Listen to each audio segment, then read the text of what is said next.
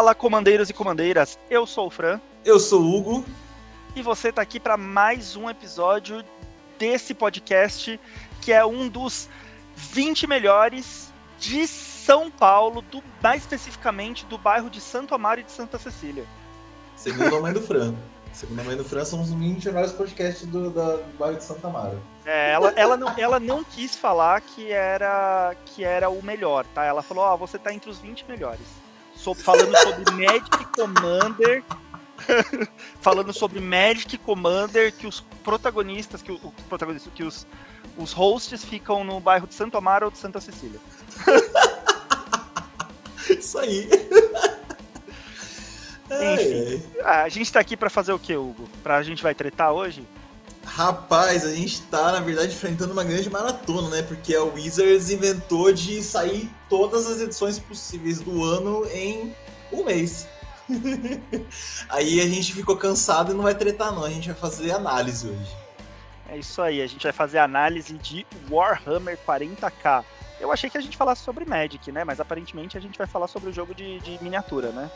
Ah, rapaz, é isso aí, ó. Eu tô, eu tô atacando com o Ken, o Ken tá equipado, o Ken tá, o Ken tá, na verdade, ele vai tripular a a Tardes, né? E aí eu vou atacar o seu Planinauta. Quem que a gente pode falar de Planinauta? Ah, não sei, já ficou confuso para mim.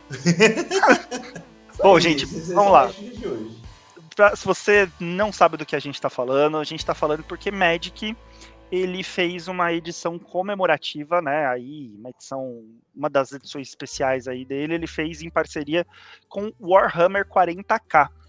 Tá? E aqui o nosso episódio de análise hoje, né? Saíram, não é uma edição né, de Magic, efetivamente, é, saíram quatro decks de Warhammer, é, baseado aí nesse universo do Warhammer 40k. E esse nosso análise vai ser justamente desses quatro decks. Mas vai ser um pouquinho diferente do que a gente costuma fazer de análise aqui, tá? Que a gente destrincha cada um dos decks, dá sugestão para sair ou para entrar. Essa nossa análise vai ser assim: a gente vai pegar, falar um pouquinho de cada um dos decks, né? Das mecânicas, do que a gente achou dele, power level, etc. E no final aqui desse episódio a gente vai citar, né, tanto eu quanto o Hugo separamos aí oito cartas, né, quatro cartas cada um, de que a gente acha que vai fazer bastante sucesso e que pode jogar muito bem fora dos decks de Warhammer 40k. Se você quiser pegar essas cartas separadamente ou comprar o deck e tirar essas cartas, a gente acha que elas vão jogar muito bem em outros decks, né? Então é um episódio aqui de utilidade pública para você utilizar Warhammer nos seus decks. Ou, né, só pegar o deck e ficar com o pré-con, né? Como uma boa parte do pessoal que eu tô vendo vai fazer, né? Vai ficar com um pré-con eterno aí, né? Porque Warhammer vai ser difícil voltar para essa edição um dia, né? Então os caras querem meter, deixar pré-con, né? Mas vamos lá, né? Escolher as cartinhas. Vai que tem coisa boa aí pros outros decks, né? Exatamente. O que, que a gente achou até se, se essa edição de repente se conversa bem com outras edições, né? Com outras mecânicas. Vamos ver é, o que, que a gente acha com relação a isso, né? Bom, mas é, antes da gente começar, antes de mais nada, vamos explicar o que de acho é o Warhammer 40k.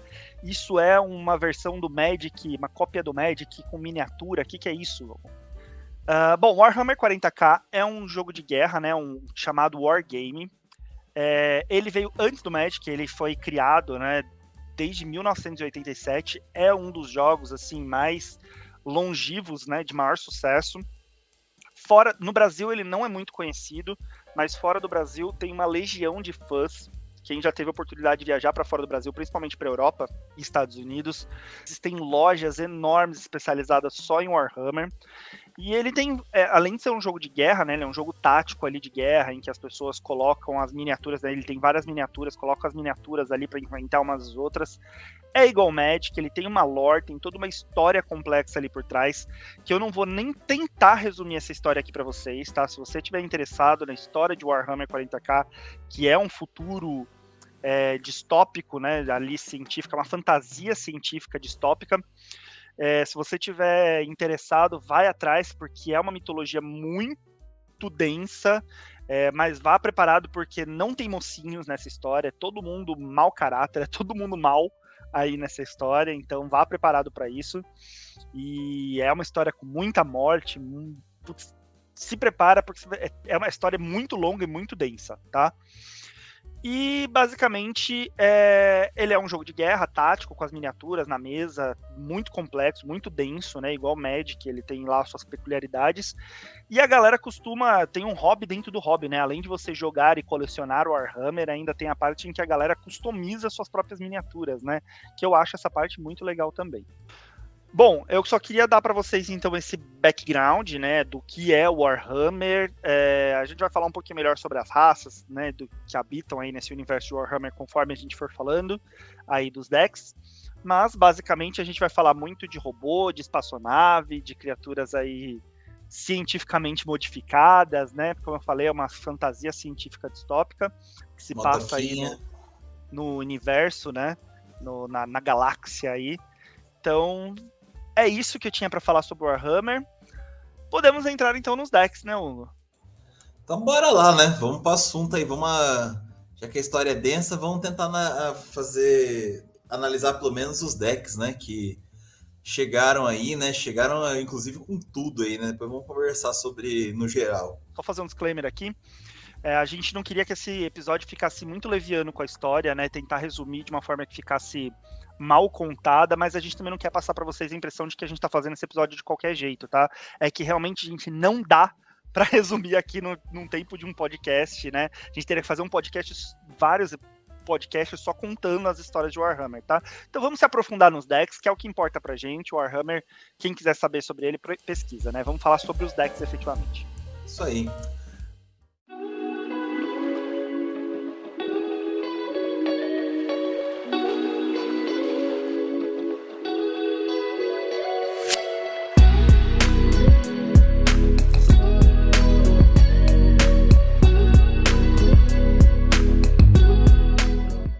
Rapaz, eu vou começar falando do deck que me impressionou positivamente. Provavelmente muita gente ficou surpresa, né?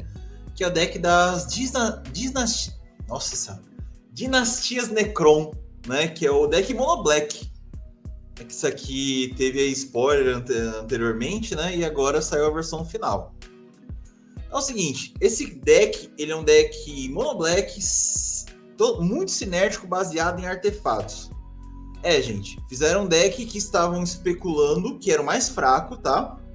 É, quando saiu o spoiler, falou, pô, que comandante ruim, sabe? Nossa, isso aqui, esse deck vai flopar, né? Que era o Cisaref, né? O Rei Silencioso. Falaram que ia ser ruim e tal. E aí, o, só ficou na especulação, né? Porque o deck que tal, falaram que era o mais fraco ficou um dos mais fortes da edição, né? E para isso, para ele se tornar um dos decks mais, mais fortes né, da, da edição, baseado em artefatos, eles criaram no preto sinergias muito fortes que rivalizam com qualquer deck azul baseado em artefatos. Outra característica dele é um deck que também explora o preto ao seu máximo, né? Pagando vida, se auto-milano, e aí você é recompensado por isso ao longo do jogo, né? Ele é um deck que ganha por números, né? Por poder, né? Pelo que eu vi, ele não, não tem criaturas muito fortes. Ele faz um número bom de criaturas e vai e ataca os oponentes, né? É, eu achei interessante que eles voltaram com a mecânica de desenterrar, né?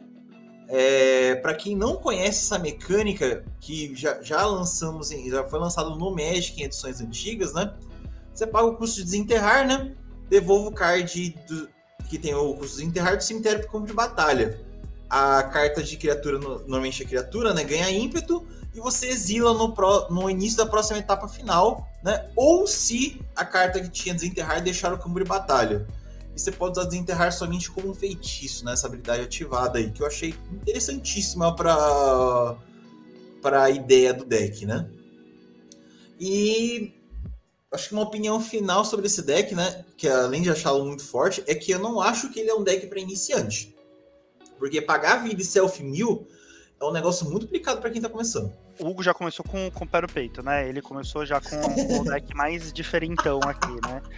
É, que eu achei engraçado dessa edição, na verdade, começando a falar aqui, é que os decks eles não vieram com uma lógica, né? Tipo, ah, vai ser quatro decks, cada um com três cores, sabe? Não, tem um, um de duas cores, um de três cores, um, um mono, sei lá, né? Vieram os decks tudo bem diferentões. Antes de eu começar a falar aqui um pouco minhas opiniões, aqui minha análise sobre ele, vamos falar o comandante desse deck, que na minha opinião ele é um comandante excelente, né? Você pode trocar por várias outras criaturas, porque é um deck mono black, né? Então qualquer outra criatura preta aqui do deck que seja lendária você pode trocar, mas eu acho que ele dita muito o, o deck, né? Então o Zarek, o Rei Silencioso, ele é uma criatura de 4 manas, sendo 3 pretas, que nesse deck pouco importa, né? Porque é um deck mono.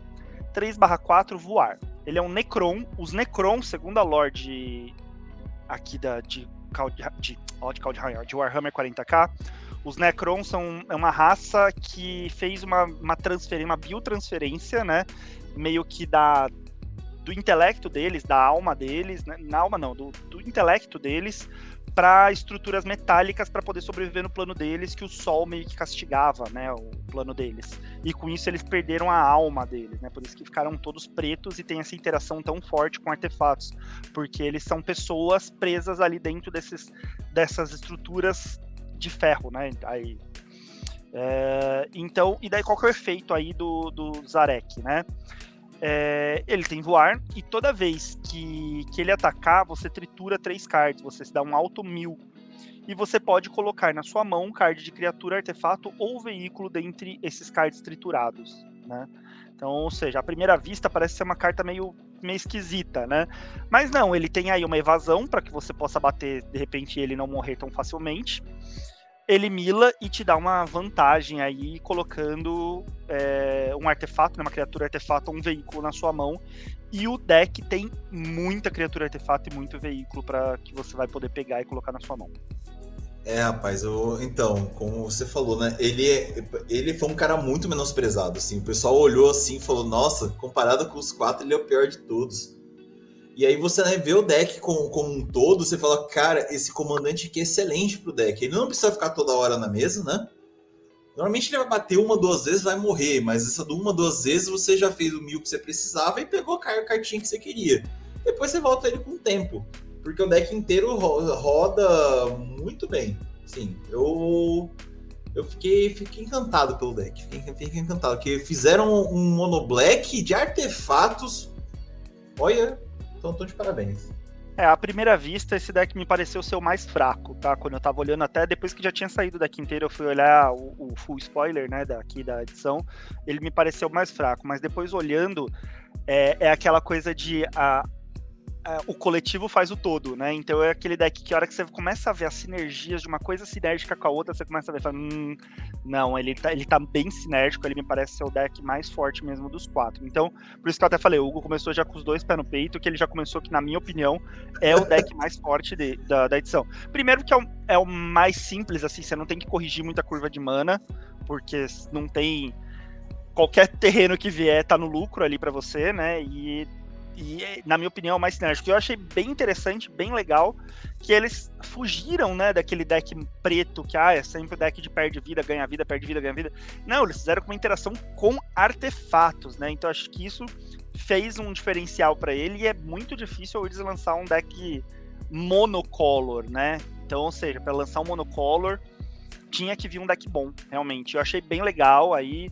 Artefatos é chover molhado, né? Artefatos, na minha opinião, é uma das coisas mais roubadas que tem. E aí misturou com preto, que é minha cor favorita, que eu acho que é uma das cores muito fortes. Então, consequentemente, ele é um deck bem forte, que tem aí umas mecânicas de. A única coisa é que o Hugo falou, né? Ele é um deck bem punitivo. Então, o novato pode ser que se mate com esse deck, porque você perde muita vida jogando com ele. Tem que tomar cuidado. Acho que algumas mudanças que você pode fazer nesse deck é colocar algumas recuperações de vida, que eu acho que é o que tá faltando nesse deck, na minha opinião. É, é que eu acho que a, não é se matar, eu acho que o cara ficar com medo. Sabe? Você sabe, o cara tá começando a jogar, ficar perdendo vida, não, mas se eu perder vida, eu perco o jogo. Cara, você perde o jogo se você chegar a zero de vida. Se você tiver um de vida e você matou todo mundo, você ganhou o jogo, né? Mas até pegar essa noção é demora.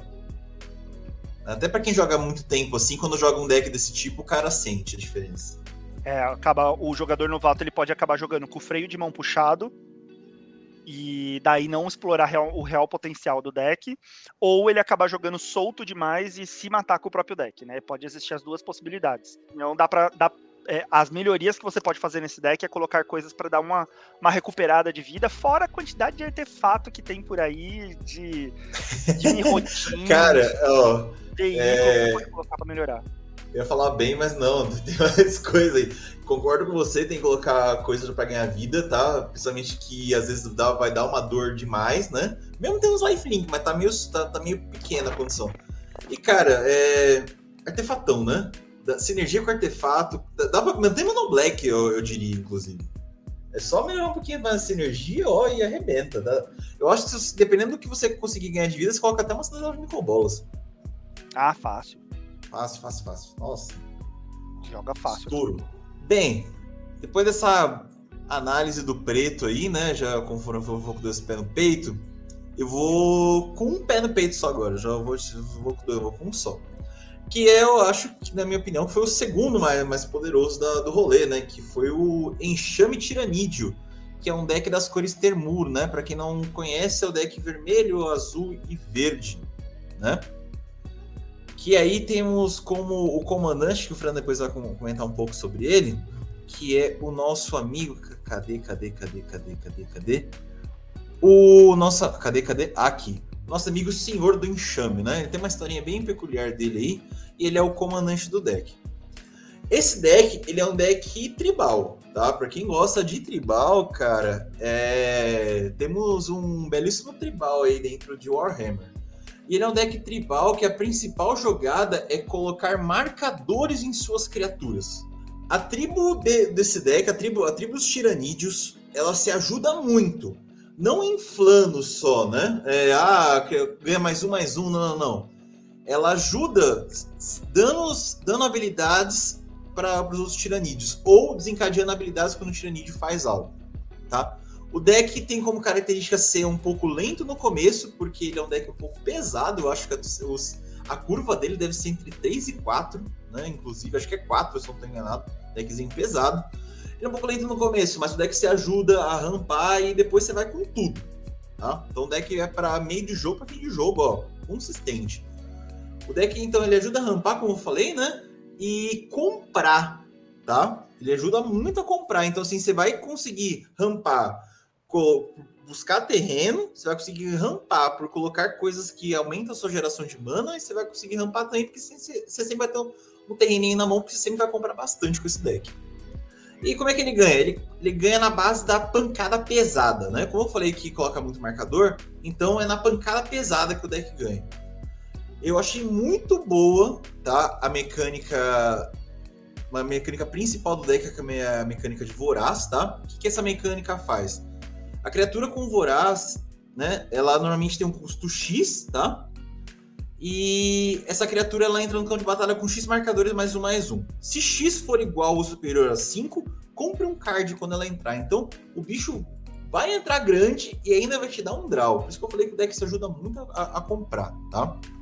E eu espero, assim, que ao longo do Magic nós temos mais é, criaturas com a mecânica de voraz. Achei muito interessante, muito, muito interessante. Eu acho que pode ser uma mecânica para decks de Hydra aí futuramente, né?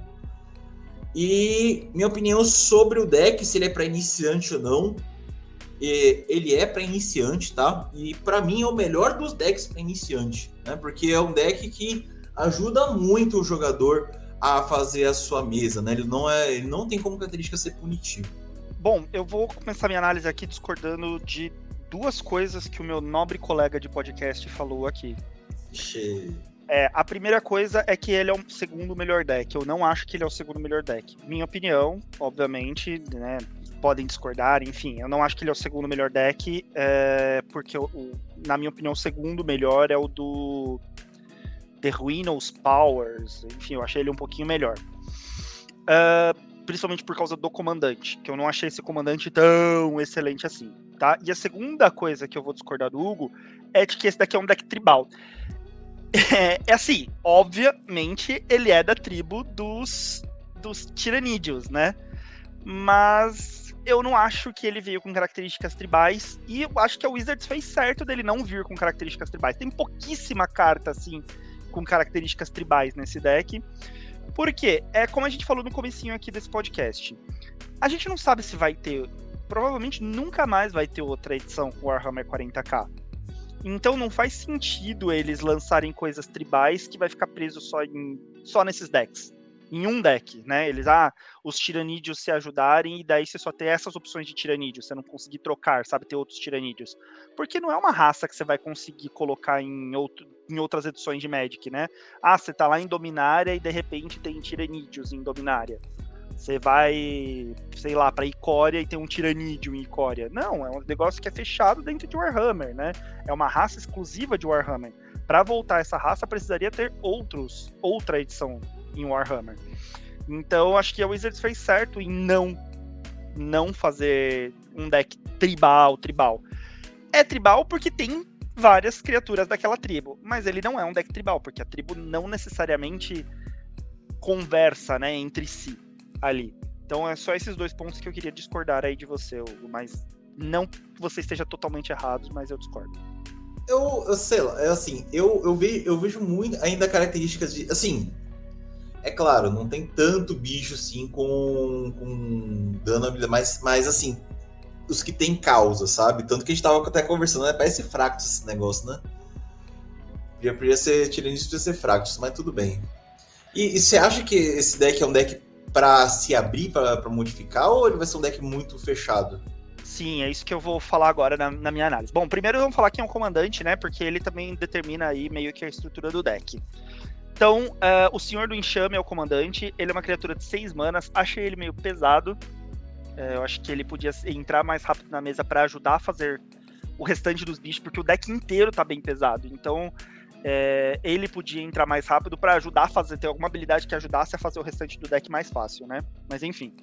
Daí é três qualquer, uma verde, uma azul, uma vermelha, ele é 5/5. Então ele tem um bom corpo. Ele é um tiranídeo. Os tiranídeos, como o Hugo já bem adiantou, eles são uma raça muito parecida com Fractals. Tanto que antes, quando falaram que iam fazer o Warhammer 40k, o meu pouco conhecimento sobre o Warhammer, eu falei assim: ah, talvez eles tragam os tiranídeos é, ser, tipo, criatura tiranídeo Fractals. E porque eles têm essa coisa da unimente, né? De todo mundo. O que um tiranídeo aprende, meio que todos os outros tiranídeos aprendem também, enfim. No fim, eles colocam. Não são fractos, eles colocaram isso meio que na forma de marcador mais mais um, né? Meio que os tiranídeos um vão deixando os outros mais fortes, mas não necessariamente compartilhando habilidades. Daí ele tem uma habilidade que se chama Regeneração Rápida. É, o Senhor do Enxame entra no campo de batalha com dois marcadores mais um mais um para cada vez que ele tiver sido conjurado da zona de comando neste jogo. Achei essa habilidade bem meh, porque ele é seis manas, né? Acho que ele vai entrar poucas vezes no jogo, mesmo que você rampe muito, ele vai entrar pouco. E também não tem muita necessidade de fazer com que ele entre várias vezes, porque ele não tem um atropelar, sabe? Você não vai conseguir fazer com que ele entre gigantesco para matar alguém como se ele fosse um Voltron, né? E ele tem a outra habilidade que é a astúcia de, dos Xenos, que é toda vez que uma criatura que você controla com um marcador morrer, você compra um card. Então, como eu falei, eu acho que esse deck não é o segundo melhor, justamente por causa desse comandante que eu achei ele bem meh. Primeira habilidade, como eu falei, não vai entrar tantas vezes, ele não tem nenhuma evasão para você conseguir transformar ele num Voltron. Sabe, o deck não faz com que ele vire um Voltron. E essa segunda habilidade também, ah, uma criatura que você controla com o marcador morrer compra um card, beleza, você vai dar draw, mas até aí esses draw vão entrar no momento que vão ser interessantes, sabe? azul tem muito mais formas de dar draw, você não precisa desse comandante aí fazendo seus bichos morrer. Não é um deck de sacrifício, sabe? Enfim, achei as duas habilidades dele bem meh, um comandante caro para entrar na mesa. Achei ele bem ruim, sendo muito sincero. E daí assim, mas eu concordo com o Hugo que eu acho que ele é um deck para iniciante, porque ele é um deck que basicamente vai fazer bichão e bater. Essa é estratégia do deck é simplista desse jeito, não precisa ficar pensando em milhões de interações, como é que isso vai funcionar, consequência disso ou daquilo. Então, um iniciante pode jogar com esse deck tranquilamente. E eu acho que ele é um deck que o ideal, se você quiser comprar esse deck, é você comprar ele e comprar aquele deck de Coria das, das Hidras, porque os dois casam muito bem. Mistura os dois, você vai ter um deck, ó, maravilhoso. Rapaz, mas que curioso. É, Aí, aí, a gente tem que trocar o comandante, né? Pega um de quatro cores, mas tá tudo bem. Mas eles, é, esses caras são de boa? Você falou que não tinha ninguém de boa em Warhammer, né? Os tiranites são de boa na, na edição eles são, também são, são coisa ruim? Não, não, não tem ninguém bom. Nem os humanos, cara. não, não, tem ninguém bonzinho no Warhammer 40k. Todo mundo é, é, Eu não vou falar palavrão, mas todo mundo é pau no toba. Vamos colocar assim. O, os humanos, na verdade, assim, eles fazem o que é preciso para sobreviver, mas esse o que é preciso acaba sendo algo, coisas ruins também. Então, assim, tanto que vários humanos, para fugir dessa cena da, da guerra, né, dos humanos também, acaba caindo no caos, né? Então, não, não tem ninguém bonzinho, os tiranídeos também são. Ó, oh, minha opinião sobre o que dá para colocar mais dentro desse deck aqui, né? Na verdade, dá para modificar, né? Eu uh, poderia ter mais coisas ainda de draw, tá? E poderia ter redutor de custo. Tem uma coisa que eu fui montando ao longo dos meus minhas tentativas de deck pesado, é que eu estou preferindo fazer redutor de custo do que rampar bastante. Né? Talvez aqui a gente poderia fazer esse teste do, do redutor de custo, principalmente que tem muita coisa de custo X, né? Então esses redutores poderiam ajudar bastante aí para dar uma para você fazer cada vez mais marcadores aí nas coisas que tem o, o Voraz. Eu acho que seria interessantíssimo aqui coisas como. Como chama aquele artefato, Frank? É o, é o grande círculo que é, que é o de Eldraine? Oito qualquer e duas, duas verdes? Não lembro, acho que é. Ele mesmo, o grande círculo, né? O grande círculo entraria muito bem aqui, porque você vai. Ele vai ajudar você com gerando duas verdes ele vai. Normalmente ele vai entrar com baixo custo, né, porque suas criaturas normalmente são grandes. E você vai ajudar, ajudar sempre o seu deck aí, porque você vai colocar marcador mais um, mais um nas suas criaturas, elas vão entrar maiores do que elas deveriam entrar, e vai ajudar você comprando carta, né? Então, coisas com grandes círculos assim, interessante, umas coisinhas para reduzir custo. E talvez o velho kit tribal aqui, né? Mas aí teria que talvez abrir um pouquinho mais o deck, né? É, eu não tornaria ele tribal, não. Não colocaria as coisas de tribal, não. Eu colocaria mais umas hidras aqui, sabe? Umas coisas de custo X. Colocaria mais. Iria mais por esse lado aí. É, para colocar cada vez. Colocaria mais coisas relacionadas com efeitos relacionados a marcador. E não, não iria pro lado tribal. Até porque tem muita coisa aqui da tribo que daria facilmente para tirar, que tá aqui sobrando, sabe? É. Acho que assim, é um deck que tem potencial, mas. Tem que marcador mexer dá, bem. viu? O marcador seria interessantíssimo aqui mesmo. É, dá pra, dá pra brincar bem aqui, esses bichos cada entrar cada vez maiores e dar umas outras evasões também, né? é, coisas com interação, também. tem aquele tritão, que eu nunca lembro o nome dele, que faz com que essa marcador não possam ser bloqueadas, sabe? Enfim, tem, eu colocaria umas interações com o marcador, o osólito aqui, enfim. É, e Coria, é a edição para você brincar com esse deck, sabe? Dá uma olhada nas cartas de Coria, que eu acho que elas vão entrar como uma luva aqui. Sim, deixa eu até, acho que eu acho qual é a criatura que a gente sempre esquece, né? Aqui, é o Arauto dos Regatos Secretos. Ele mesmo. Sempre esqueço o nome dele, sempre falo dele, sempre esqueço o nome dele. Eu acho que ele é uma carta boa para colocar aqui nesse deck, enfim. Nossa, mas é, mas é praticamente um incom, né? Você coloca isso nesse deck aí, suas criaturas mais um marcador mais um mais um serão, não podem ser bloqueadas. Nossa, acabou, né? Faz parte. Então acho que é isso aí. É, outra coisa também, né? Um deck de três cores que eu notei aqui. Tem muita pouca coisa que entra virada, hein? Uhum. De terreno, hein? Sim. Tem 39 terrenos, eu acho que tem 7 que, terrenos que entram virados. Que coisa, não? É, e eu, eu achei a, a composição de mana desses decks bem diferente do que a Wizards tem, tem, tem feito, né? Até porque é, eles colocaram muita coisa nova, né, de terreno, ou coisas que não tinham um nome tão tão tão misturado com, a, com os planos de Magic, né? Até porque era para ser uma ideia de ser Warhammer, né? Então, eu achei que foi legal os, os terrenos que vieram. Sim, não, bem interessante, assim, pouco terreno que entra virado, assim, é, você não fica irritado, né, de tanta coisa que tá entrando virada para você ficar perdendo tempo e os caras te matando, né? Uhum. Porque, logo também, né? Porque o, o, o, Dinastias Necron é um deck mono que, né? Se, se os outros entrassem com muito terreno virado, o pessoal tava ferrado. Ia ter muita discrepância de velocidade. Demais. Isso aí. O Fran tinha comentado do caos, né? Falou que, que os humanos, uh, para escapar das coisas, vão para escapar do Império, vai acabando indo pro caos, né? E aí acho que vamos falar dele, né? Desse deckzinho que é os poderes ruinosos. Né, que é o nosso deckzinho que vem nas cores azul, preta e vermelha. Nosso né? deck Grix. Isso aí que tem o Abaddon, despojador, como é um dos líderes da, deles, né? E, e é o comandante desse deck. Então é o seguinte, a gente novamente nesse ano temos um deck Grixis que tem estratégia de Spellslinger no meio, né? Uh, a gente já teve o deck de. Por que, que eu tô falando? A gente já teve o deck de Maestro seguindo essa tendência, né? É, e estamos vendo aqui de novo. Como é que eu tô vendo aqui a estratégia do Spellslinger? Eu tô vendo pela cascata, né? É, a cascata é uma mecânica, digamos, bem forte dentro desse deck aqui, né? Que é um jeito de mostrar a, o caos, né?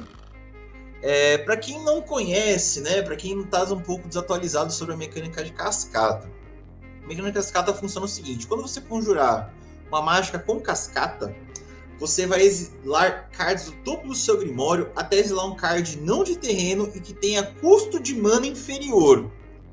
Você pode conjurá-lo sem pagar seu custo de mana se aquele custo né, da carta exilada for menor do que a da carta que tinha cascata.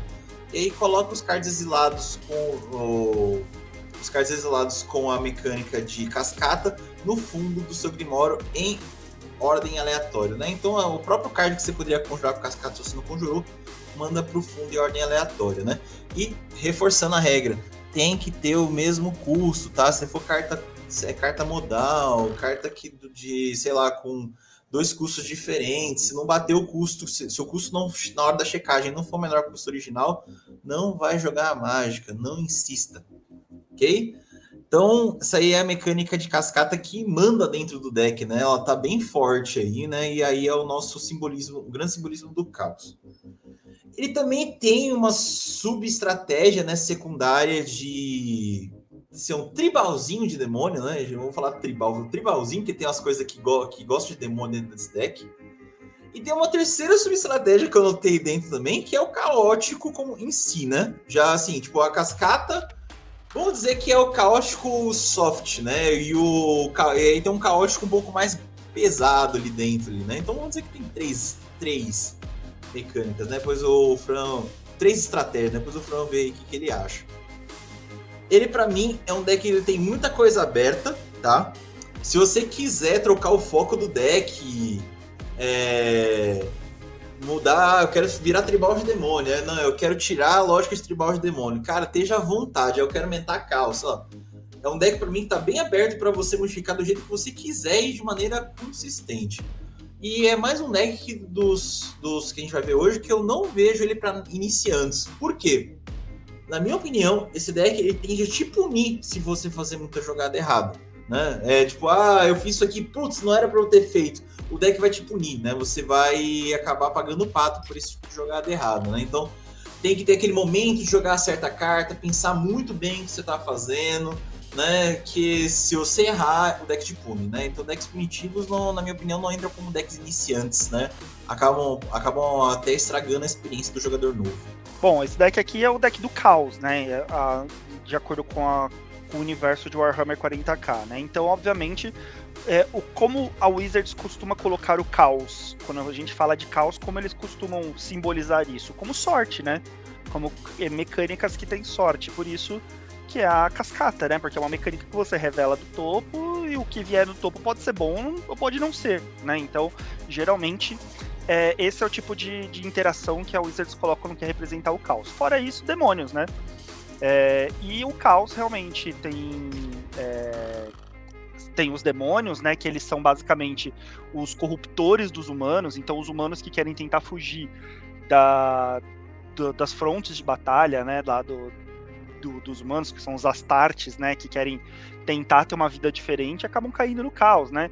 E daí são os quatro principais demônios desse deck são os quatro principais demônios lá de Warhammer 40k, que eles representam basicamente máculas humanas, né? É, um representa, acho que o a estagnação, um representa o desejo, né? O, a, é, como se fosse a, o, o de, os desejos humanos, enfim.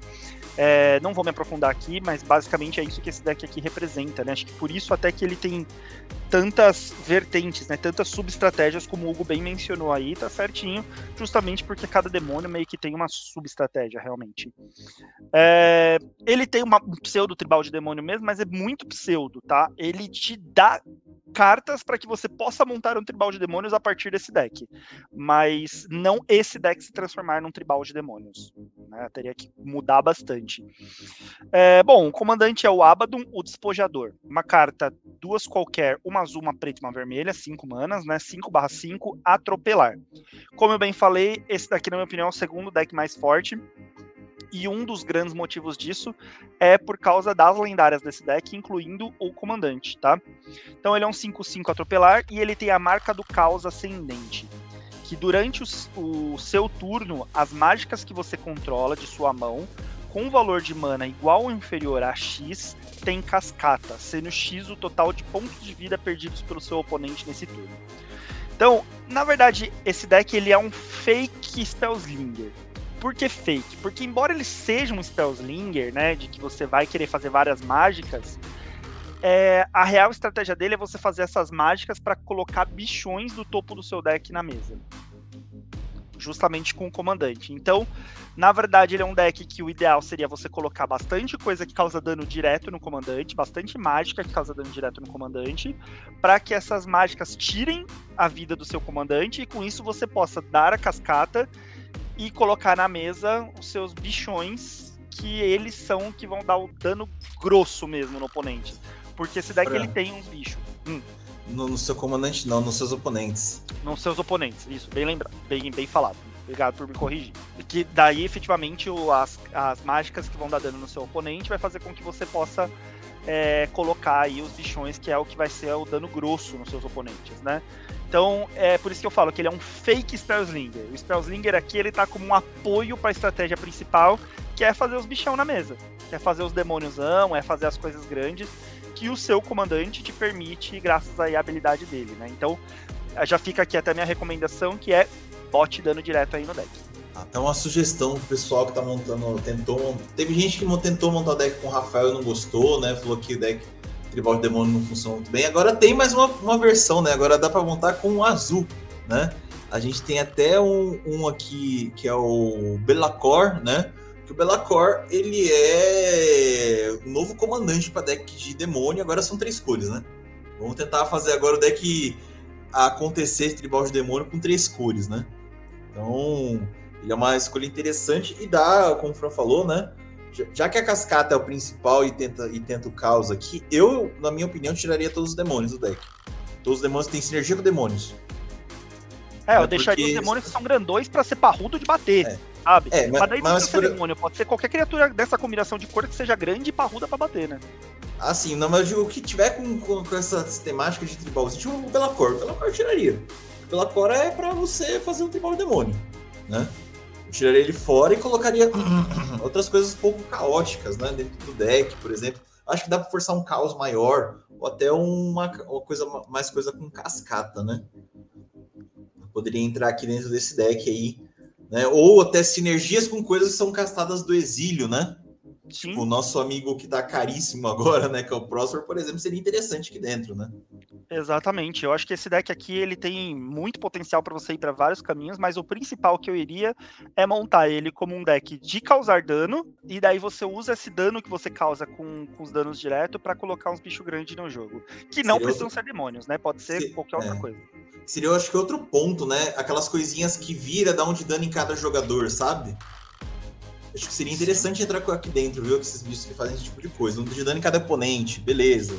Tá, aí você vai. Ah, se você der um de dano em cada oponente, já deu 3 de dano. Pô, a próxima já pode fazer uma cascata de, de dois ou menos. Aí dá mais um de dano. E, pô, aí, aí vai virar. Aí vai virar uma coisa boa. Não, e dá para colocar umas coisas muito legais também de, de dobrar dano também. Por exemplo, o Obosh. O Obosh ficaria muito legal aqui dentre as 99. Poderia ser interessante. Então, dá, dá pra brincar. Dá pra brincar. Dá pra trocar os. Uns, colocar uns Eldras. Dá pra fazer, fazer sem, sem, bagunça aqui, né? É, não é o deck mais forte, como eu falei, na minha opinião, é o segundo mais forte, mas na minha opinião, é o mais divertido. De todos os quatro, é o que, sabe, se eu tivesse falasse assim, escolhe um deck para você, eu compraria esse porque é o mais divertido, é o que mais tem saídas para você mudar ele, e o que sai desse deck você consegue montar um outro deck novo bem legal também. Sim. E outro detalhe, né? No, novamente, há pouco terreno virado.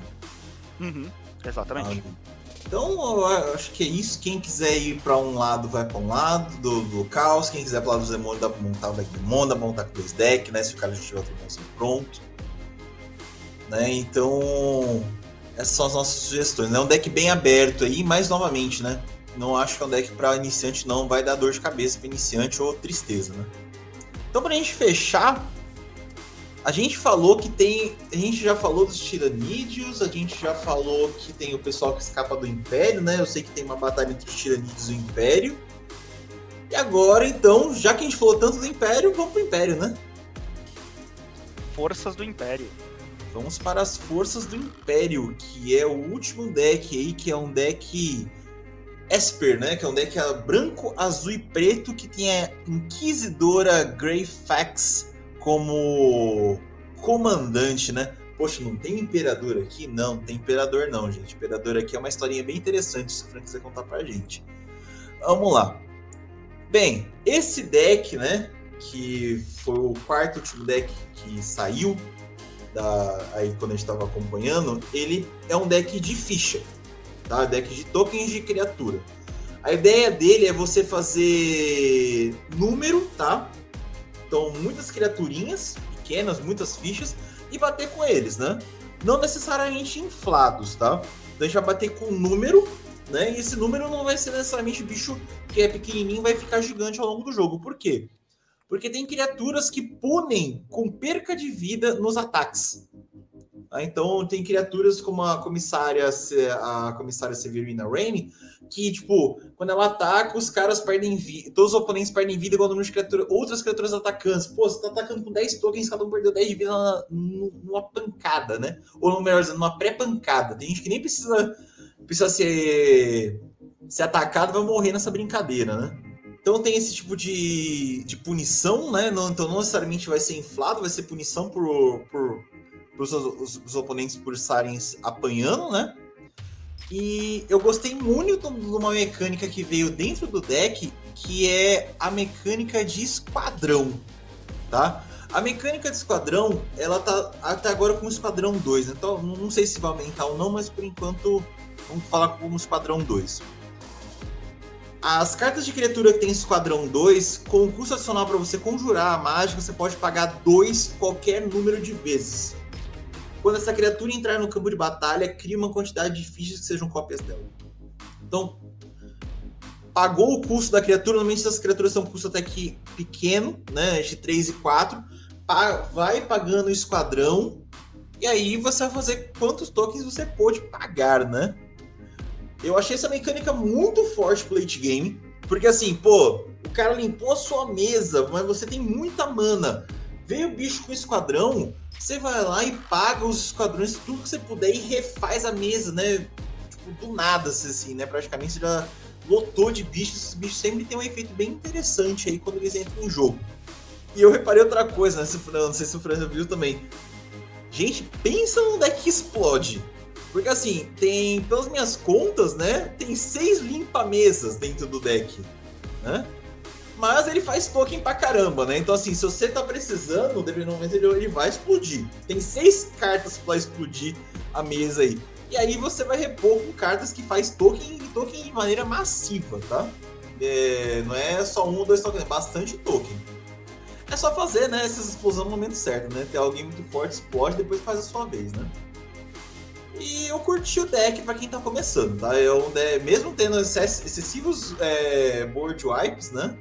Talvez sejam seja jogados na hora errada tal. Eu, eu achei que é um deck muito interessante para quem tá começando, é um deck que faz muito número muito rápido. Geralmente quem tá começando gosta de board wipe, né? Gosta de limpar mesa. Ele acha que isso daí faz com que ele fique protegido.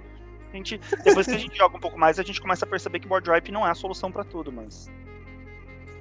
Mas olha, seis board wipe num pré-com, rapaz, parabéns, viu?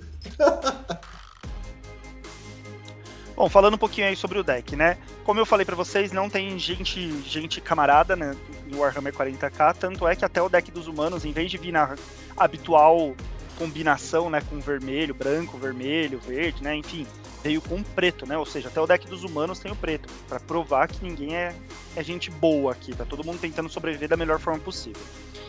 E esse deck aqui traz bem a lore, né? Do que os humanos são a raça mais frágil aí, né? Dentro de Warhammer. Então, consequentemente, o deck de humanos veio aí com um monte de criatura mais fraca, né? E mais que coletivamente é, traz a vitória.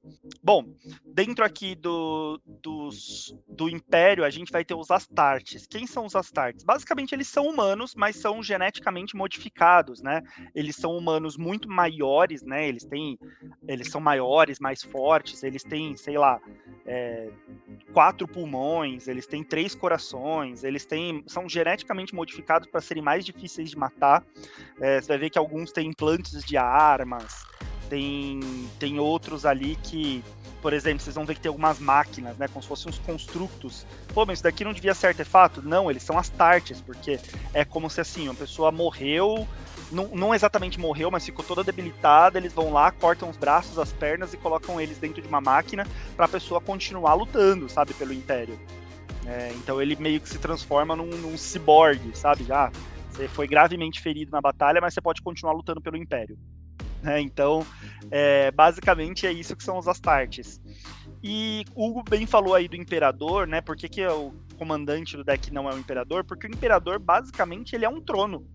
O Imperador, ele é um, ele é um grande telepata, né? Digamos assim, que fica preso dentro de um trono e daí a carta do, do trono dourado, ele é o imperador. Aquele trono dourado é o imperador. Que é um grande telepata que comanda tudo e ele é extremamente poderoso. Mas são sacrificados muitos outros telepatas, pessoas com poderes cinéticos ali, para que o imperador continue vivo, porque ele tá debilitado dentro daquele trono, né? E meio que os humanos só conseguem sobreviver graças a esse imperador. Pode parecer cruel tudo que eles fazem, mas assim, é isso que eles precisam fazer para poder sobreviver. Então, basicamente, assim, eles não se importam em sacrificar os seus desde que aquilo vá fazer com que morram os oponentes, né? Então, por isso que tem tanto board wipe, porque não importa que tá matando os meus, eu vou colocar mais um monte de humano aqui na mesa na sequência, né? Mas pelo menos eu tô levando um monte de demônio, um monte de, de, de outras raças ali pro inferno junto comigo. Né? E é isso a ideia do deck. É, a gente se sacrifica, a gente morre, mas a gente tá levando um monte de gente é, pra vala junto e os humanos se procriam muito mais fácil. Né? Basicamente é, é isso. De longe, esse para mim é o deck mais fraco de todos, assim, de power level. É, e o deck, assim, que eu menos gostei, não, não fui muito simpatizante com esse deck, não. Eu acho que meio que a gente concordou o primeiro e último lugar, né? Só inverter o segundo e o terceiro, né? O que para você é o, é o segundo, para mim é o terceiro e vice-versa, né? Mas é realmente, gente, é, é, do, dos quatro é o deck que ficou para trás, tá? Mas não, não tira a experiência de, de ser de, de pré-com interessante que faz bichinho rápido, né? Mas dá pra é. mexer bastante coisa, né? Dá pra é, mexer pra bastante mim, é, coisa. Pra aí. mim ele é um deck genérico que não acrescenta muita coisa, sabe? É um deck que, se ele não existisse, a gente conseguia continuar jogando muito bem, com mecânicas muito parecidas, sabe? Não acrescentou muita coisa, na minha opinião, o deck. Isso aí. É, para ele pra, teria que mexer bastante coisa, né? É, tem, por exemplo, um negócio aqui que, que parece que quer forçar uma. Quer forçar uma. um tribal ou escolher um lado, né? Que é o. E eles não conhecerão medo, por exemplo, tiraria, mesmo sendo excelente qualquer um dos decks tribais. E talvez forçar um lado, talvez, colocar coisa que, que ajuda o humano. Ou coisa que ajuda token, né? talvez acho que seria mais efetivo aí para o deck, né? Para o deck ficar um pouco melhor, né? E é isso, né? Eu acho que board wipe para ele realmente está de bom tamanho, 6. Talvez mudar um pouco o wipe para ser mais proporcional, todos que tem, né? E colocar talvez um suporte de token, não sei o que acha. Esse suporte de token talvez melhorasse o deck. Acho que sim. É, deixar ele um pouco mais leve também, que eu acho que tem algumas coisas meio pesadas nele. É, e esse deck não rampa tão bem. E melhorar o suporte de token, melhorar o suporte para humanos. Daí, esse daqui sim daria para transformar ele num, num, tribal de humanos, mas entre aspas, né? Porque tem muito Astarte. O Astarte, embora sejam humanos modificados, eles não são exatamente humanos. O tipo de criatura não é humano, né? É Astarte. É, enfim, é um deck meio estranho, na minha opinião. é, dá, teria que mexer. Mas, mas é isso aí, gente. O, o deck tem. Teria que mexer para dar um pouco mais de potencial, né? E novamente, né? Eu acho que Esquadrão foi o grande alto desse deck aqui, cara. Eu, eu, não... eu gostei, viu? eu não compraria esse deck, eu compraria singles das cartas que eu gostei. É, A menos eu- que você eu- seja um fã de Warhammer 40k e queira por causa da- do flavor, né? De, de Astartes, né? E aí fica com os quatro decks. Fran, e no geral, hein? O que, que você achou dos quatro decks? Cara, achei legal, achei que. Eu, eu não sou dos grandes fãs e conhecedores de Warhammer, tá? Muita coisa do que eu falei aqui pra vocês foram coisas que eu fui pesquisar quando saiu a edição, né? E tudo mais. Eu sou muito ligado com board games, né? Então, é, esses war games, né? E tudo mais, acaba tendo muita ligação. Então, eu já tinha ouvido falar muito de Warhammer, né? Nesse meu universo, mas não do Magic, mas do board game. Então, eu não sou grande fã, então não me pega o apelo temático, tá? Vou ser sincero que pra mim eu tô vendo como uma edição normal do Magic, o apelo temático pra mim aqui é defequei e transitei. Mas eu acho que os decks vieram num power level bem interessante, bem legal, fora da caixinha, assim. Mesmo para as combinações de cores, eles fizeram coisas bem diferentes. É legal a gente ver um deck com cascata que não tem verde, um mono black com artefatos ali bem legal, enfim. Gostei, gostei do power level dos decks. Como eu falei, se eu fosse comprar um, eu compraria o Grix, né? O, o dos poderes ruinosos. É, e o que eu recomendaria para não comprar é esse último aqui do- dos forças do- das forças do Império. É, na minha opinião, né, os decks no geral, gente, tá muito bom, tá? E comparado com o ano, né, que já tá acabando o ano já, né? Só falta agora a Guerra dos Irmãos pra vir em Commander, né? Comparado com o resto do ano, até agora, é, os decks é, de Power, é, os decks de Warhammer estão com o maior power level do que o restante, tá? Porque, assim, é, o que, que eu reparei? Dos quatro decks que a gente comentou, a gente gostou muito de três decks que já seria interessantíssimo. O quarto dá mais ou menos, mas dá, dá para ter alguma coisa, né? Mas assim, três decks muito bons e um mais ou menos dentro de um, um bloco de edição aí, cara, isso aí eu não vejo desde 2017. Ah, Comando 2017 que foi os Commander de que tem a mecânica que o Fran, que o Fran mais ama nesse mundo. É mecânica de iminência, olha só. né? Então, assim, desde 2017, tá, gente? Eu não vejo uma, um conjunto de decks tão bons quanto for, é, co- como foi no, agora em Warhammer. E eu acho isso triste, tá? Não acho isso bom, não. Eu, ah, pô, só num produto premium a gente vai ter deck, uma conjunto de decks bons. Pô, e o resto, e, o- e os outros decks? Então que a partir de agora a gente só vai ter deck fuleira. Né? Vai ter sempre um ou outro deck que se salva, mas o, re- o restante vai ser, vai ser meio ruim. Aí fica complicado, né? Ah, não sei, Hugo. Eu achei os decks de Capena tão bons, tão sinérgicos, tão fechadinhos dentro da proposta deles também. O que eu acho que, assim, o, o que me deixa um pouco frustrado, na verdade, é a quantidade de reprints na maioria dos decks. Eu acho que tinha que vir cartas mais exclusivas para Commander, menos reprints. E se viesse reprint, reprints assim, de coisas que são caras para deixar baixar o preço um pouco. É, rapaz, É, eu, Mas assim, Capena eu achei que veio com um power level super legal. Ano passado também achei que Strixhaven veio também com, um power level muito bacana. Óbvio, esse power level foi muito bom, mas eu não diria assim que, nossa, só o Premium tá vindo, o power level dele é muito superior.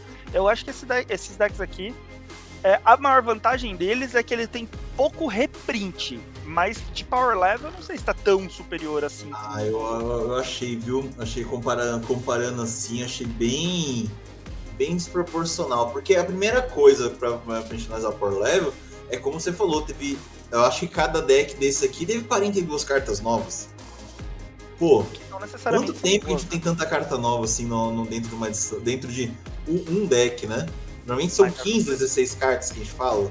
Mas é o que eu falei, não necessariamente são 40 e poucas cartas boas. Tem várias aqui que eu tiraria facilmente. Ah, sim, sim. Mas assim, é, tem muita coisa interessante. Eu, eu- acho que um exemplo de eu, de eu falar isso aí é que a gente tava falando do, do, do, Dinastias Necron, né? Os caras montaram um deck preto com artefato. E com carta que é que eu falo, puta merda, o que, que esses caras fizeram no preto, gente? Tipo, no, se, se- no, no azul não tem essas coisas, tem no preto, sabe? Eu, eu acho que a gente teria que ficar de olho, assim, porque Vamos ver ano que vem, né? Que ano que vem vem os Commanders de Senhor dos Anéis, né? Vamos ver como é que vai ser os Commanders de Senhor dos Anéis comparado com o resto do ano. Porque assim, é um ano de Ferexia, né? Mas vamos ver o que, que acontece. Será que vai que Senhor dos Anéis fica mais forte que Ferexia? Aí, aí eu vou bater o martelo no que eu disse, né? Qualquer coisa eu volto atrás, né? No que eu disse com. Que né, não, não tenho problema com isso. Mas fato é, o, o pior deck desses quatro aqui é melhor do que a, edição, a última edição de Dominária inteira. Não, não falei. Do, do, Dominária, não, Dominária não sobrevive nada, cara. Do, Dominária de, de, de Commander, você que gostou, assim, é, gosto é gosto, né? Mas para mim não salva nada. Você tem um deck ali de cinco cores que quase, quase todos os terrenos do deck entra virado. O cara não joga. Né? Ele tem que mudar a base de mana dele para uma base de mana mais decente. Muito mais decente, porque senão não joga. Pô, aí você acaba com a experiência da pessoa, né?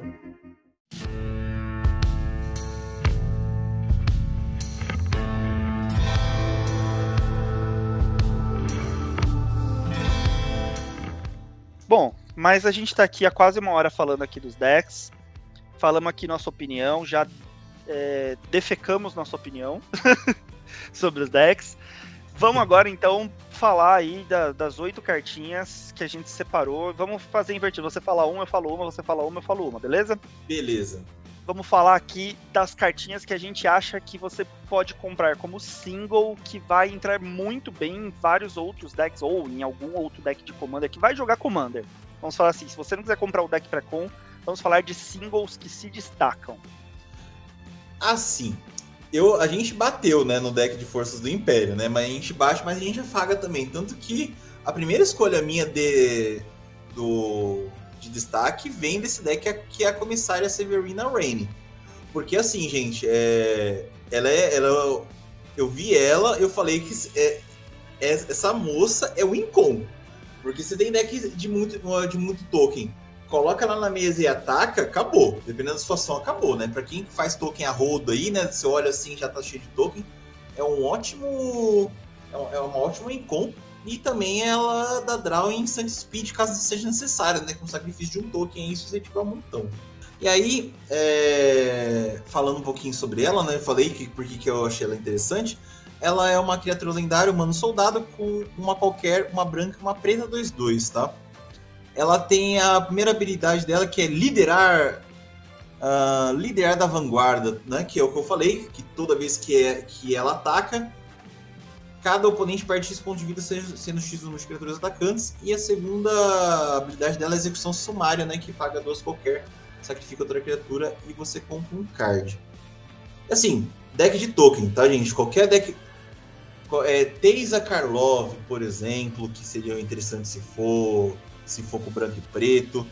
Decks de token que tem branco, preto e verde entra, né? Qualquer combinação aí que tenha branco e preto, que você gosta de mexer com token, pode ser aristocrata ou não, ela entra muito bem, né? Muito bem, muito bem como um como eu falei anteriormente.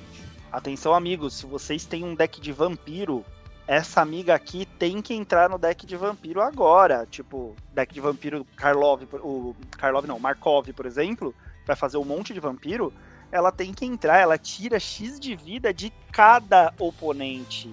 Não é de um oponente, não, é de cada. É, e ainda faz da draw.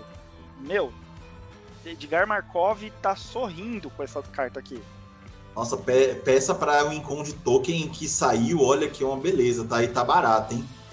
Ainda, não, tá... Quando vê o potencial dela real, quando começar a esgotar ela, fica cara deck de cavaleiro, deck de soldado. E eu vou dizer aqui, ó, nesse momento dessa gravação, o menor da liga dela tá por 18 reais. Tá barato. Peguem essa carta, porque é de uma edição premium, ela vai ficar cara. Mais pra frente ela vai jogar em vários decks diferentes de token, o deck de bichinho, enfim. E peguem, porque essa carta vai valorizar. Bom, meu destaque então vem do deck que você falou que é o segundo melhor. vem do deck. É, bom, é o Chacal de Atlan, né? Que é o do deck lá do, dos Tiranídeos. Bom, Chacal de Atlan é, é uma carta de três manas, uma criatura de três manas, uma qualquer, uma verde, uma vermelha. Uma criatura humano tiranídeo batedor, 2/2, atropelar e ímpeto. A principal habilidade dele vem, vem é, do vanguardeiro habilidoso. Toda vez que Chacal, Chacal de Atlan causar dano de combate a um jogador, você pode procurar no seu Grimório por um card de terreno básico colocá-lo no campo de batalha virado e depois embaralhar o deck. Gente, é uma carta que entra rápido, três manas, entra rapidinho na mesa, já entra batendo, tem atropelar para você poder causar o dano, né? Se o cara te bloquear com uma criaturinha 1/1, você ainda assim causar dano. E é um ramp todo turno. Bate todo turno, rampa todo turno, terceiro turno, segundo turno, de repente ele entra na mesa, você já tá batendo e rampando. Ah, Francisco, mas esse bicho vem no late game. Dane-se, é um ramp que vai continuar vindo para você limpar os terrenos do seu deck. Não, é, não vai nem pra mão, vai pra mesa. Você vai limpando os terrenos do seu deck para os seus draws no, no mid game, no late game serem cada vez melhores. E com isso você vai jogando e tendo cada vez mais mana para poder fazer coisas. Eu acho que esse cara aqui, ele não é, nossa, que carta incrível, né? Mas é uma carta muito útil que, na minha opinião, qualquer deck a partir de agora que tenha verde e vermelho ele tem que entrar. Ele se torna uma staple de decks com verde e vermelho, na minha opinião. É, é um dos melhores ramps, porque ele rampa todo turno. Ele, ele tem a evasão que ele precisa para poder continuar causando dano. Ele entra já causando dano, já rampando e colocando um bicho, um terreno na mesa. É... Enfim, eu acho ele muito bom. Não é, como eu falei novamente, ele não é incrível. Ele vai te fazer ganhar o jogo? Não. Mas a longo prazo ele é muito útil vale a pena, tá a 8,5, né? 8,50 aqui no menor da liga atualmente. Então vão atrás, porque acho que essa carta vai ver mesmo em qualquer deck verde, verde vermelho, na minha opinião. É, então, aí com o tempo, dependendo. Ah, olha, mas ele é 2-2, né? O Fran tá, tá exagerando, uh, tá exagerando na, na, situação. Gente, colo... infla ele. Coloca umas coisinhas nele e vai batendo. Bate. Ah, ele bateu duas vezes já, pô, dois ramp. Bateu três vezes, nossa, ele tá sobrevivendo três ramp. Enquanto os caras não matar, você vai rampar que nem um doido. É, é assim, é, é três manas, dois ramp, que tro trouxe pro campo de batalha dois ramp, dois terrenos, é muito bom, porque além disso você ainda tirou vida do oponente. Então é muito bom, gente. É, é um corpo na mesa, se você precisar bloquear, que rampou para você. Isso aí. Então, belíssimo destaque aí, destaque interessante para ramp. E aí, eu vou pro meu próximo destaque.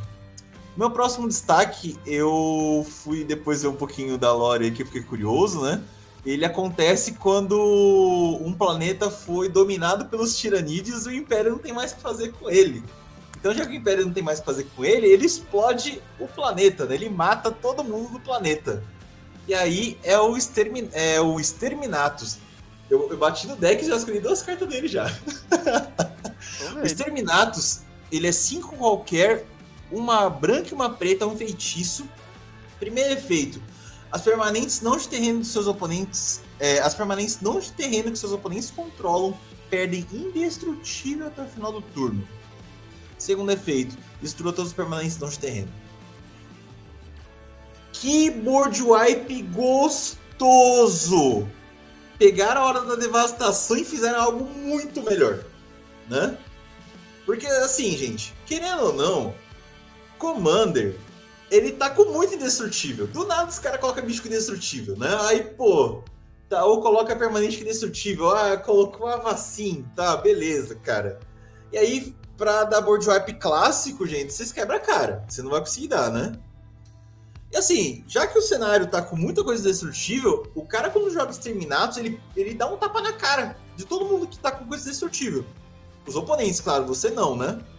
É porque você tirou os indestrutíveis de todo mundo, né? E aí o cara não tem mais o que fazer. Ele vai só sentar e chorar.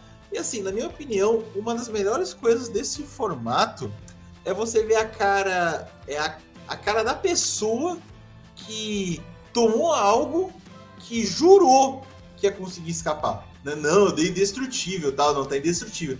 Ah, cara, é, esse Terminatus tá dizendo pra você que ele perdeu indestrutível e vai pro cemitério. Interessantíssimo esse board wipe aí, né? Uma, uma boa vinda aí pro jogo. É, eu acho, Hugo, que você matou a pau nessa escolha aí, tá? Muito boa escolha. É, só não vou cravar dizendo que passou a ser o melhor board wipe do Magic, porque são sete manas, né? Ele é um board wipe caro. Mas se não, eu diria que ele se tornou o melhor board wipe. Mas ele tá entre os melhores, tá? Na minha opinião, ele é um dos melhores. É, maravilhoso. Basicamente, depois disso daqui, só se a pessoa sair de fase, né? Só com, com a, com a saída de fase lá do. A grande proteção da de proteção Teferi. de Teferi. É, porque não tem o que fazer. O cara, o, o cara metendo indestrutível ali, você vai lá e quebra muito fácil. Nossa, gente, isso aqui é muito bom. É muito bom. É caro mesmo, porque é para o longo do jogo quando o cara já preparou tudo. Porque ninguém vai preparar tudo no começo do jogo, né? Já tudo indestrutíveis e os caramba. Joga isso aqui já lá, lá pro seu turno 7 que seja, nossa, vai ser choro. Aí destrói todas as permanentes, né, cara? Isso que é o pior. Pesadíssimo. Permanente não tem, pesadíssimos aqui. É, os caras que jogam de Mardu estão muito bem servidos de Bourgeois Pong, viu? Meu Deus do céu. É um melhor que o outro. Mas é o que eu falei desse deck aí, né? Com, não vale a pena comprar o deck, mas compra as Staples, que tá com umas Staples muito boas. E aí, Fran, qual que é o teu próximo destaque? Eu não fui atrás de cartas muito caras, tá? Porque eu acho que assim, as cartas muito caras já são destaque óbvio, né? Se você pegar as cartas, pô, tem carta que, que saiu Trono Dourado, tá custando 133 reais. Então, óbvio que ele é um destaque muito bom, sabe? Então, tem, tem cartas, que tem carta aqui, ó, o set da Glória Eterna, 42 reais. Óbvio que isso é um ótimo destaque. Né? O, o, o Trazinho Infinito, 47, 48 reais. Pô, é um excelente destaque. Eu quis atrás de coisas que, assim, que são, na minha opinião, destaques, mas que estão ali na faixa de no máximo 20 e poucos reais, sabe? Pra, pra gente poder falar aqui. É, então, daí falando nisso, eu trouxe para vocês o, o Belacor, né? Que o Hugo já falou aí, o Mestre Sombrio, veio lá do deck Grixis. É, ele é um demônio nobre, criatura lendária, 6 manas, sendo 3 qualquer, uma azul, uma preta e uma vermelha, 6 5 voar. Ele tem dois efeitinhos aqui bem interessantes. O primeiro é, quando ele entra no campo de batalha, você compra X cards e perde X pontos de vida, sendo X o número de demônios que você controla. Então, no mínimo, um grau você vai dar, porque ele próprio é um demônio. Ele checa quando ele entrou no campo de batalha, né? Se você tiver mais um demoninho ali, já vai dar dois graus. Já é muito bom, já recupera aí sua mão. E a segunda habilidade dele, que na minha opinião é a melhor, é toda vez que outro demônio entra no campo de batalha sob seu controle, ele causa dano igual ao próprio poder a qualquer alvo. Ou seja, ele é um dragão dos picos, só que para demônios. Por que, que eu tô colocando ele? A gente tinha aí pra deck, não necessariamente tribal, mas que a gente fazia decks de demônios, basicamente a Calha de Veste, né? Que tá cara pra caramba. Ele veio aí como uma saída aí, como um excelente comandante para deck de demônio. Eu acho que ele viabilizou efetivamente para que entrasse na no mapa aí decks tribais de demônios como, como um deck bem forte, tá? Primeiro pelo draw, você vai dar draw aí com ele, ele entrando no campo de batalha. É, e segundo, que todo demoninho que entrar vai causar dano. Pô, e ele é um deck com preto e vermelho. Você montar um deck de dor com preto e vermelho é muito fácil. Pô, Francisco, mas ele é 6 manas, ele é um comandante caro para entrar na mesa. Não importa, essa combinação de cor é para ser controle. Você monta um deck controle que não tem problema, você não vai perder o jogo tão rápido. Então você vai controlando a mesa, a hora que ele entrou, ele vai entrar, vai fazer aquela sinergia de vai te dar os draw, vai encher sua mão ali de novo, e daí você vai encher sua mão de demônio que você vai fazendo, e os demônios vão entrando, e mesmo que o oponente mate os demônios depois, não tem problema, porque os demônios vão entrar e já vão causar dano, você vai tirar a vantagem só do demônio entrar na mesa. E vamos combinar que demônio geralmente é é poder 4, poder 5, poder 6, então os danos que você vai causar vai ser muito bom. Então eu acho que pela facilidade dele, que ele vai colocou aí os demônios no mapa dos decks tribais eu quis trazer ele como destaque. É, eu, vou, eu, espero que vingue, né? A gente, já, a gente, meio que ameaçou isso aí com o Rafael, vamos ver, vamos ver com o Belacor, né? Mas assim, gente, é, é, é, você vai montar um deck de demônio meio que controle, né? Como o Fran falou. No começo você vai quebrar as coisas dos caras, depois com o Belacor entrou, você vai e se senta o rei. E é um, vai ser um demônio por turno causando na, na vida de todo mundo, né? É um deck de controle e dor, né? Controle e dor, inclusive.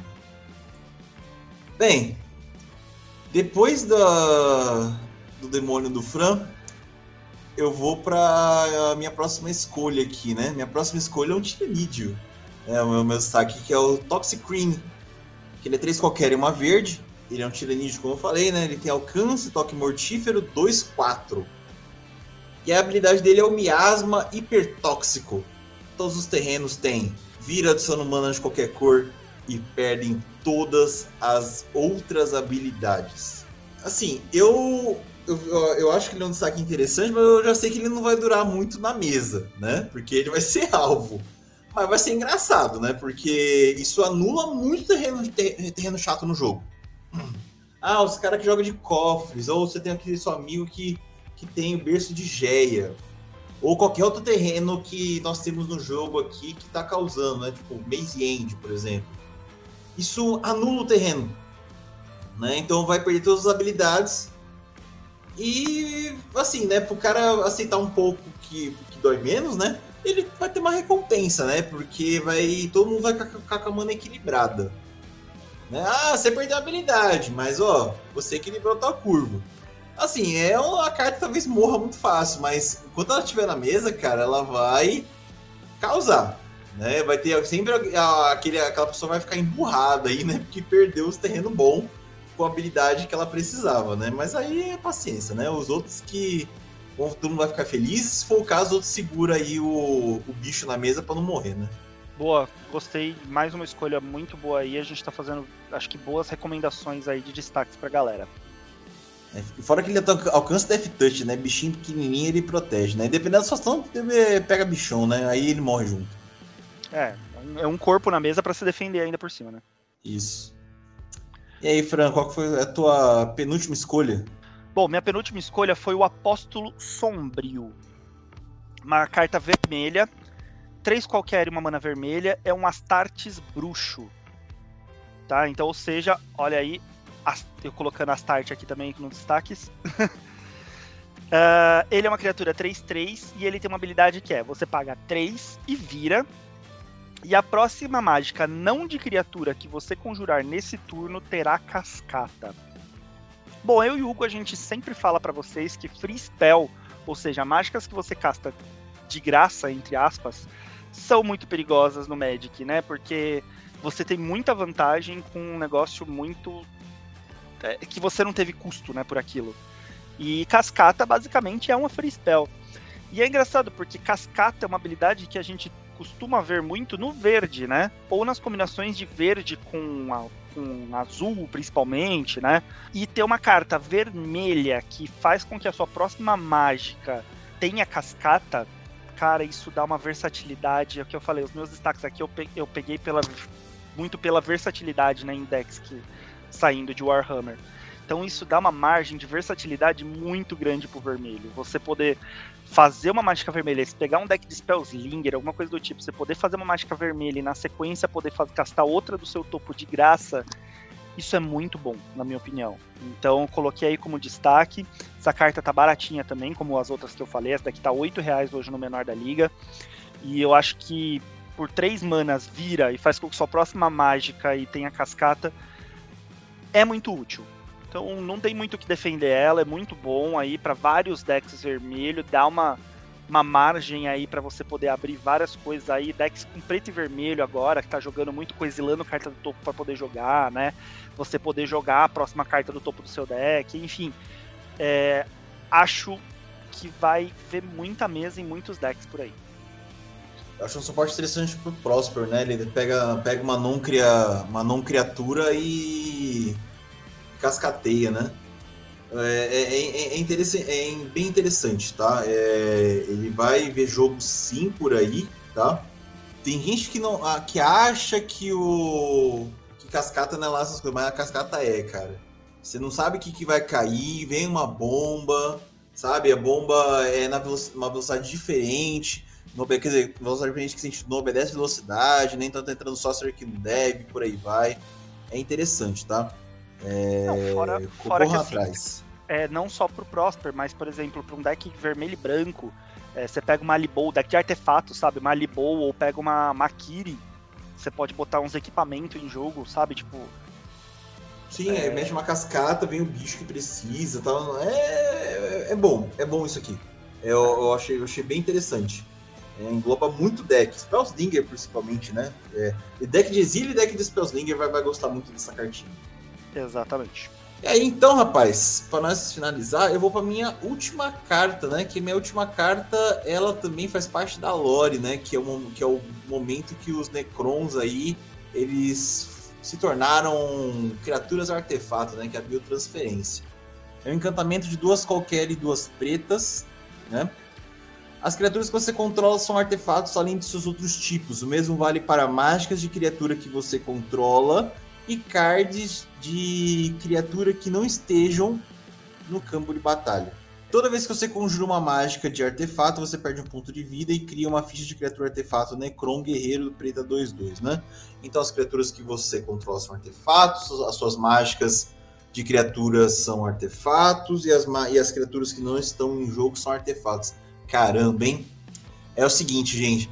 Eu, não vou, eu vou desconsiderar o segundo efeito, tá? O segundo efeito é ocasional, mas é, o primeiro efeito, pelo amor, né? É, qualquer deck, tá?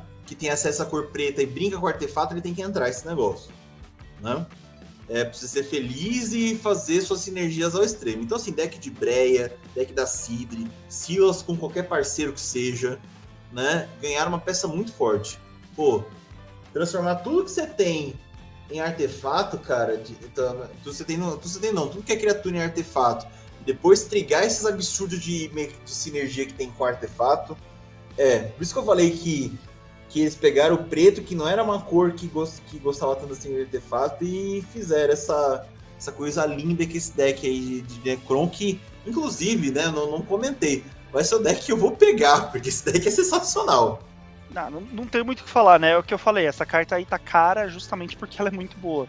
Daí eu preferi não pegar essas cartas caras porque são, são recomendações óbvias, né? Gente, tem a oportunidade de pegar uma biotransferência, pega, tá caro, tá? É porque é boa. Porque ela é, é absurda de boa. Não tem, absurda, tem que entrar. Bom, Essa e a minha última. Tá, é, e a minha última recomendação também vem dos decks dos Necron. E basicamente o meu argumento para que ela entre aqui como destaque é porque qualquer deck que use artefato e tenha acesso a mana preta tem que entrar também. É a mesma, a, a mesmo discurso que o Hugo usou, é o mesmo discurso que eu vou usar aqui. Mas a carta que eu tô falando é o Anhakir, não sei como é que fala o nome dele, é Anhakir o Viajante. Criatura artefato lendária Necron, 4 manas qualquer e uma preta, 4 4. A habilidade dele é simplesmente toda vez que ele atacar, não é que ele causa dano, tá? É que ele atacar. Você pode conjurar uma mágica artefato da sua mão ou do seu cemitério, pagando uma quantidade de pontos de vida igual ao valor de mana dela, em vez de pagar seu custo de mana. Gente, só queria lembrar para vocês que o Colosso de Aço Nefasto é um artefato. E para você poder fazer um Colosso de Aço Nefasto no turno 6, de graça, sem precisar pagar a quantidade de mana que ele custa, eu pago 11 de vida. Eu pago tranquilamente, pago 11 de vida e boto o colosso de artefato da minha mão ou do meu cemitério. Eu milo, busco o colosso, jogo no cemitério. Meu amigo, essa carta aqui fede a combo, fede a qualquer coisa que você queira com artefato que tem acesso a preto. Porque ela vai acelerar qualquer coisa gigantesca de artefato que você queira fazer. Ela vai fazer rápido. Você tendo vida para faz fazer, faça. Seja na sua mão ou no seu cemitério. E a gente sabe que preto busca bastante coisa no, no deck e bota no cemitério, né? Não precisa nem milar, você pode buscar direto o que você quer e joga no cemitério. Então, essa carta aqui é absurda. Qualquer deck para mim, a partir de agora, de artefato que tem acesso ao preto, precisa ter essa carta. É que é um negócio pesado. É que, gente, você usar a mágica que faz você pagar ponto de vida ao invés de pagar o custo de mana como preto é um negócio muito complicado, né? A gente tem o Nash, que faz isso em Kamigawa, né? Quando ele usa o ninjutsu. A clássica, que virou a clássica, né? Que é o Cidade de Boss.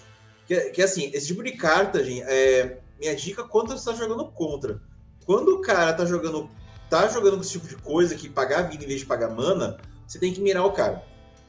Né? É, talvez não tenha só uma coisa, também tenha mais de uma coisa, e aí o mais fácil é tirar ele do jogo. Né? É, ou tirar essa, essa criatura, né? tirar essa... essa criatura como começo, mas a segunda tira, tira a pessoa do jogo, né? Porque, bicho, é, é, muito, é muita coisa. É muita coisa. Não, né? o, pô, o cara joga do cemitério ou joga da mão. É, essa carta aí, para se lidar, assim, ela tem que.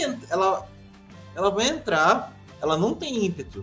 Então, numa rodada, vocês têm que matar. Se não matar, ele vai atacar. Aí vai vir a bomba. Aí é... vem bomba, e aí vocês não vão gostar. Essa carta não é pra você ficar trazendo coisinha pequenininha de volta do cemitério, não. Não é pra você ficar perdendo um, dois de vida, não. Isso daí é pra trazer bomba mesmo, é pra usar bomba mesmo com ela, tá? É gente bomba. não tem medo de perder vida com isso daqui, não. E tá 10 reais no menor da liga durante a gravação desse podcast. Isso aí. É uma. Pra finalizar, finalizamos com uma bomba. Só bomba só aí. É, de- deck Necron veio com tudo mesmo. Mas tem, tem bastante, tem várias outras cartas aqui. A gente poderia ficar aqui um tempão falando, mas tem várias outras cartas que eu acho que vão muito bem, vários outros decks, que você não precisa ficar limitado somente a Warhammer, tá, gente? Pega aí as singles que você acha que vale a pena, tem bastante coisa legal. Se quiser mais ideias, mais dicas de cartas legais, pode mandar mensagem pra gente aonde, Hugo? Dá pra mandar pra gente, primeiramente, né? Nosso novo, nosso novo canalzinho. Dá pra mandar e-mail pra gente, né? No comandeiros com dois M's e S no final, arroba gmail.com. E o canal principal que a gente usa, que é o nosso Instagram, né? Que é arroba comandeiros. Dá pra, manda mensagem pra gente. A gente vai querer dar- ajudar vocês com dicas, né? A gente sempre ajuda quem que aparece um comentário. Quando vocês virem lá a imagem do, do episódio lá, pega lá, manda mensagem pra gente. E a gente não não, não fica só esperando comentário, né? A gente age um pouco também, né? A gente posta além do, do- do- da imagem do episódio do que do, do momento, a gente posta a regra, né? A gente posta ideias para deck, pra, talvez vai que futuramente tenha algum dos decks, algum dos comandantes que a gente colocou aqui Warhammer lá dentro, né? Do, do nosso Instagram. A gente posta saque, que é o nosso apoio, né? Para para os jogadores, né? Posta memes, posta um monte de coisa. Então, segue a gente lá no Instagram, no comandeiros, ou manda mensagem pra gente por e-mail aí que a gente tá te esperando. É, e seguir a gente no Instagram é a melhor forma de você saber quando sai um episódio novo do nosso podcast. Isso aí, gente. A melhor forma possível é essa, tá? E a gente também tem canal no YouTube, Fran? Temos um canal no Sim. YouTube também. Procure lá como Top Edição, Comandeiros, enfim. Só jogar lá na barra de busca. Provavelmente você vai encontrar a gente com facilidade. É, e daí ajuda a gente também, se inscreve no nosso canal, compartilha com os amiguinhos, ajuda, vamos fazer essa corrente do bem aqui para ajudar o Comandeiros a crescer cada vez mais.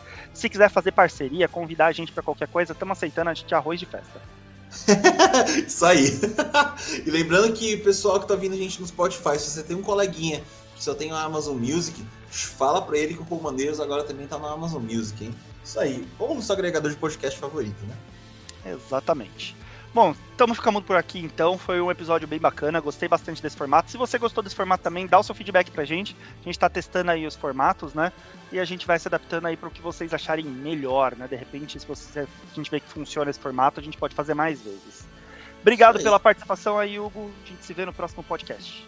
Pô, nos vemos na próxima aí. E aí, pessoal? Esperamos vocês, hein? Até a próxima. Tchau.